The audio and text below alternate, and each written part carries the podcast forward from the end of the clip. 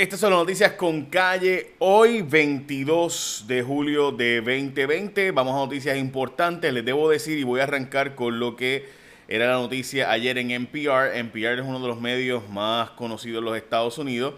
Eh, y dice lo siguiente, dice que los casos en coronavirus han estado aumentando en las pasadas semanas en 49 lugares en los Estados Unidos y número uno sale Puerto Rico con 231% de aumento de los casos del COVID por las pasadas dos semanas. Recuerde que esto es un aumento porcentual. ¿Ok? Así que la cantidad de casos que ha aumentado Puerto Rico las pasadas dos semanas, cuando teníamos 74 hospitalizaciones y ahora tenemos 415, pues este aumento de las pasadas dos semanas era el más alto de toda la nación de los casos de COVID en por ciento. Repito, porcentualmente junto con Kentucky, el número más alto. Esto es lo que decía NPR. El periódico el New York Times nos tiene también en un aumento sustancial de casos, como pueden observar en pantalla. La gente que solo escucha el podcast, pues obviamente no lo puede ver, pero estamos hablando de un aumento vertiginoso a las finales de julio, desde el comienzo de julio hasta el mediados y entonces la exponencial eh, eh, eh, básicamente la gráfica exponencialmente se aumenta dramáticamente. Y recuerden que esto es lo que estábamos advirtiendo de los casos de ¿verdad? las enfermedades infecciosas de fácil transmisión. Eh, esto es lo que ocurre, ¿no? que tenemos un aumento sustancial donde domingo podemos tener 100 personas hospitalizadas y el jueves, viernes tenemos 400 personas. Eh, pues porque la R de propagación llegó a estar, de hecho la positividad tuvo, llegó a estar en 8%, ¿no?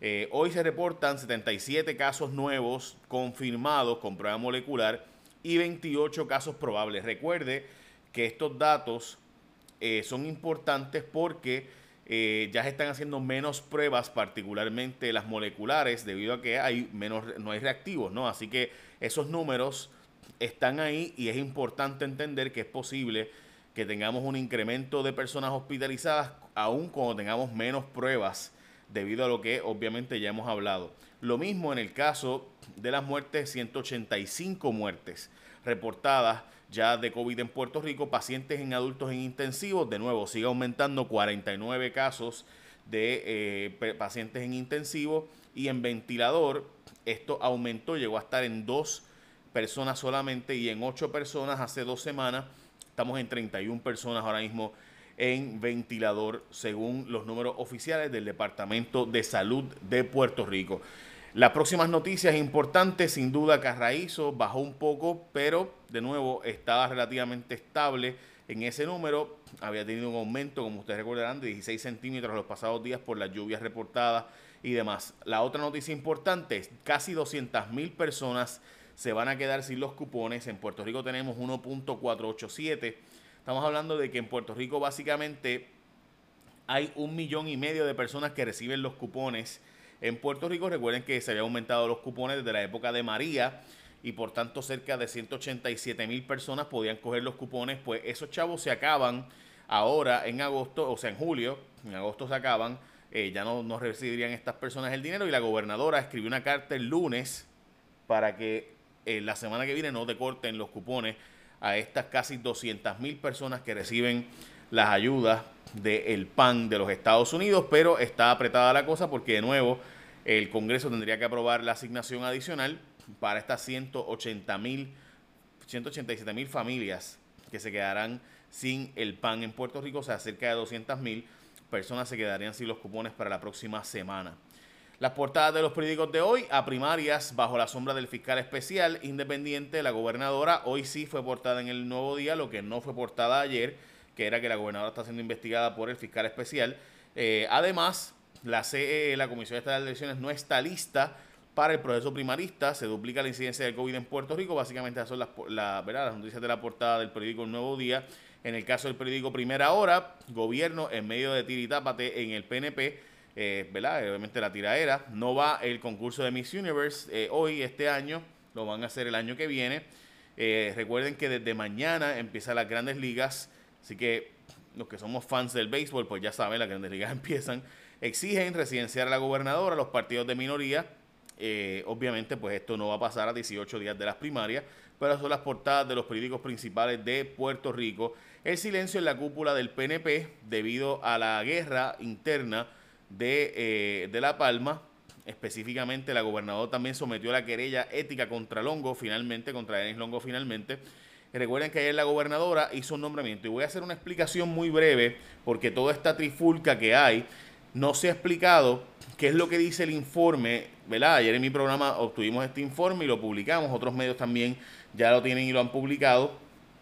Eh, un informe devastador contra la gobernadora y francamente contra Evelyn Vázquez, quien es la persona que más se menciona, la senadora Evelyn Vázquez. Eh, ¿Qué es lo que dice este informe, gente? Pues bien sencillo. Este informe lo que dice es que se cuadraron, estos son fiscales del Departamento de Justicia nombrados por Wanda Vázquez. Recuerden que Denise Longo fue nombrada por Wanda Vázquez, estos son, no son los fiscales nombrados por Ricky Rosselló ni nada por el estilo. La ex fiscal federal, eh, Denise Quiñones, eh, y Phoebe Isales firman este informe que dicen, y miren lo que, lo que plantea arrancando junto con el licenciado Pedro Tomás Berríos Lara, arranca diciendo que una cita de la que era la secretaria de Justicia que dijo hay que aprobar esta ley del Código Anticorrupción. ¿Por qué? Porque el código dispone para que toda aquella persona que tenga conocimiento tenga el deber de informar y una vez hecho eso, nadie, el supervisor, puede tomar represalias contra estas personas. No solamente es un delito grave, sino que están excluidos de la ley de sentencia suspendida. ¿Qué rayete significa eso que dijo la gobernadora, gente?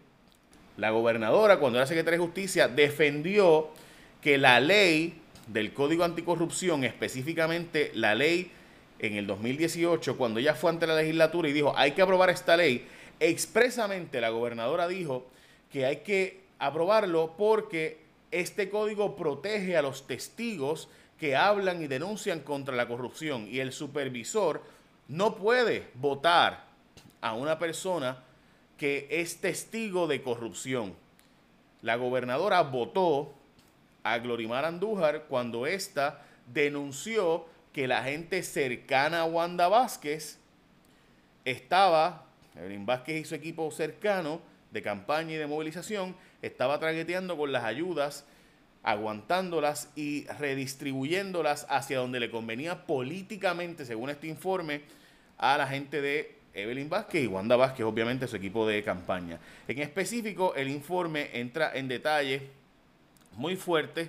Entre ellos habla de que, por ejemplo, los camiones, y esto de nuevo las partes importantes de este informe, esto está en mi página jfonseca.com, si ustedes quieren verlo, está allí completo, son 74 páginas, pero las páginas más importantes están de, de las 58 a las 68.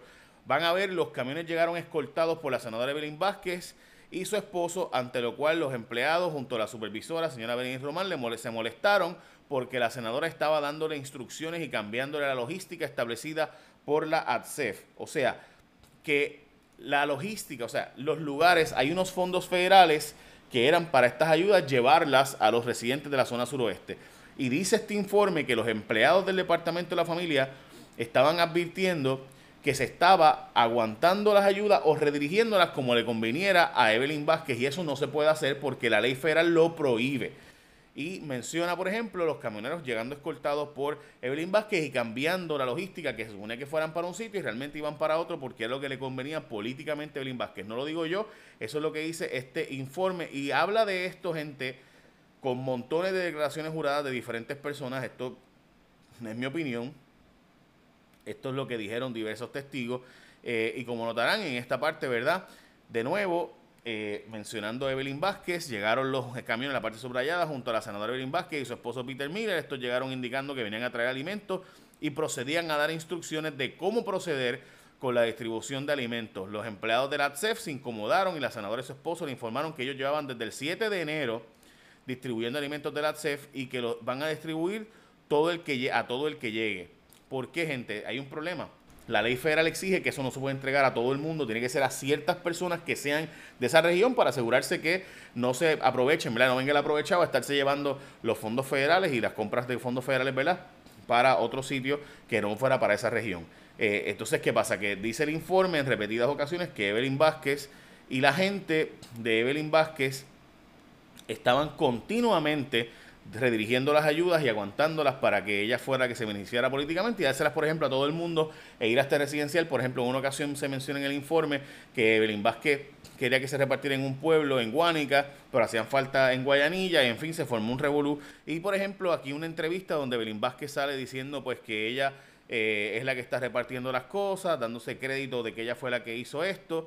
Eh, en fin, de nuevo, aparecen en el informe diversos documentos, todos ellos están, puede leerlo usted completito en mi página en jfonseca.com. Es importante recordar estas versiones, por ejemplo, eh, en específico, el miércoles 20, esta es la parte de arriba, el miércoles 8 de enero se coordinó entrega de alimentos con la senadora Evelyn Vázquez, está recibiendo instrucciones de la licenciada Quiñones para realizar entregas en el municipio de Guánica. Según su declaración, la senadora Vázquez ya había coordinado ayuda con los alcaldes de los pueblos afectados. O sea que Evelyn Vázquez estaba coordinando, lo cual es ilegal. Según la ley federal, esto no lo pueden hacer porque son fondos federales. Si ven la parte de abajo, hoy continuamos trabajando en esta ocasión junto al alcalde de Guánica, Santos Seda Papichi, donde coordinamos la asistencia médica para el municipio de Guánica. Personalmente nos aseguramos de que recibirá los alimentos necesarios para los refugiados y damnificados. O sea, Evelyn Vázquez dándose crédito de repartición, la repartición de, que era comprada con fondos federales.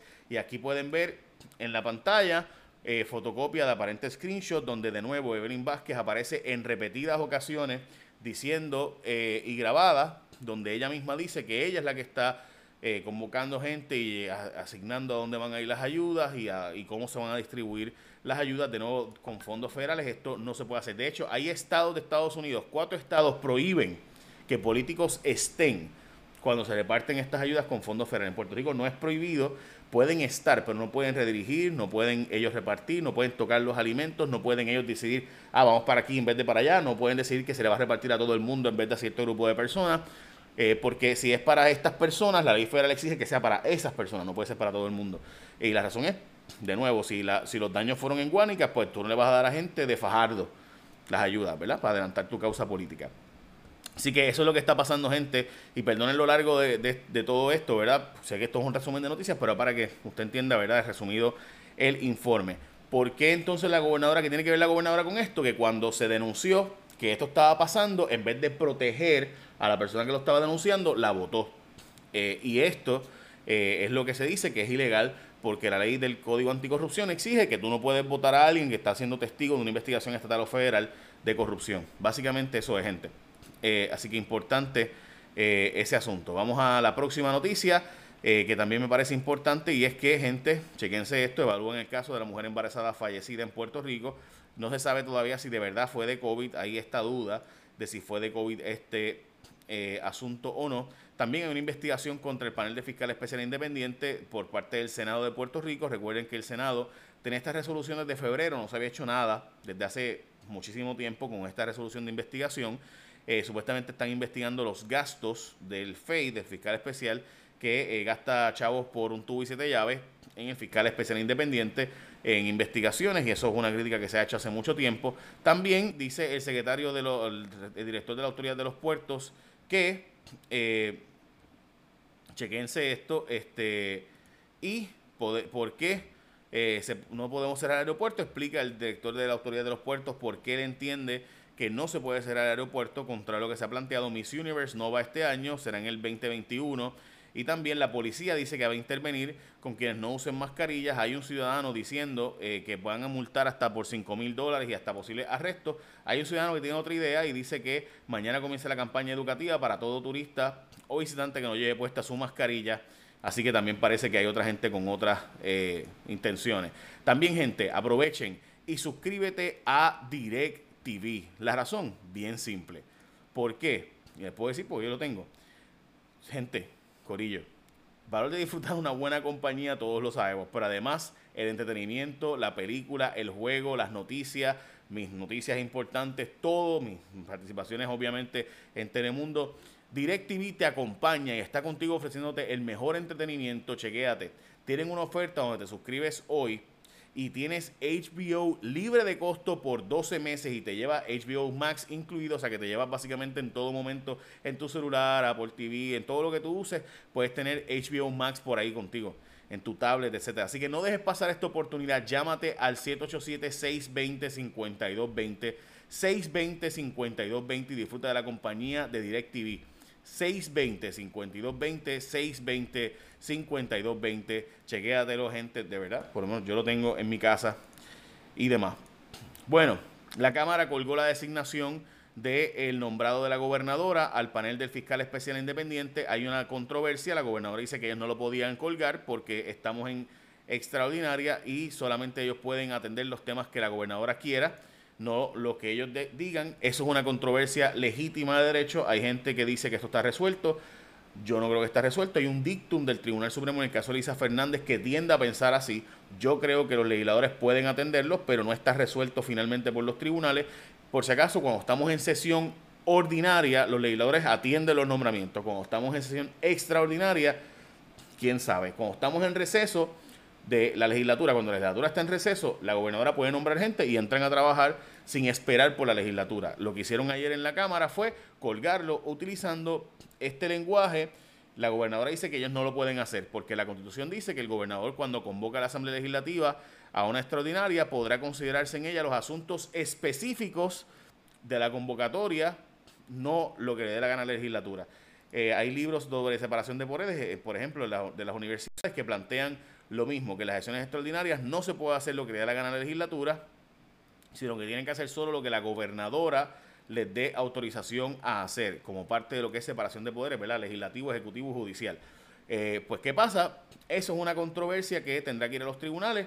Yo creo que los legisladores tienen razón, se han autoconvocado antes, lo han hecho repetidamente eh, para atender, eh, ¿verdad? Y, y, demás, pero el Tribunal Supremo no ha dado una palabra final y firme sobre este asunto. Así que esa es la controversia que está. ¿Pueden los legisladores colgar un nombramiento de la gobernadora en una sesión extraordinaria, aunque la gobernadora no los haya convocado para eso? La respuesta es lo que decía el Tribunal Supremo, no sabemos todavía porque el Tribunal Supremo no lo ha resuelto. Hay que ver si el caso llega hasta allá. Y básicamente esas son las noticias más importantes de hoy, gente. Este, así que écheme la bendición. Eh, pero tengo que decirles esto, para terminar. 60 mil cheques de desempleo están retrasados por, una, por problemas en la máquina de impresión de Vertec, dice el Departamento del Trabajo. Así que cuando decían que el problema era Briseida y que Briseida era el problema y que la salida de Briseida, yo recuerdo con un analista político que dijo, no, a Briseida le dijeron que, que ella resolviera en, en, abril 29, cuando llegó la gobernadora allí, y le dijo a Briseida, porque el chiste se cuenta solo, decía el analista, y le dijo a Briseida, toma, aquí están todos los recursos, tienes un cheque en blanco, resuelve el problema con lo que sea y Briseida no lo hizo, había que votarle y por eso, pues chévere, pues no, pues dijeron ellos que la gobernadora le dio todos los recursos a Briseida para resolverlo. Pues miren, 60 mil cheques de desempleo retrasados, todavía no se resuelve el problema. No hay citas hasta agosto 15, no hay citas para más gente. O sea, tenemos una fila de gente esperando y sabemos de los fraudes del PUA, que ayer reportó Tatiana Ortiz Ramírez en mi programa de hizo Rayos X, los fraudes al PUA y gente, es bien sencillo corroborar ese fraude. Lo único que hay que hacer es buscar el, las, esas personas llenaron, si trabajaban por cuenta propia el año pasado, llenaron planilla el año pasado e hicieron trabajo el año pasado. Eso no se ha hecho y lo que se hizo fue que se le aprobó un montón de gente que no necesitaba, mientras gente que no, no tenía derecho a él, mientras gente que sí tenía derecho a él no se le aprobó. Y pues los datos son los datos, te puede molestarse conmigo, pero esos son los datos. Básicamente esas son noticias importantes de hoy. De nuevo, aprovecha la oferta de DirecTV que te inscribes y te dan HBO y te llevas HBO Max libre de costo por un año. Y en verdad está bien cool. Ahora sí, echa la bendición. Bye, buen día.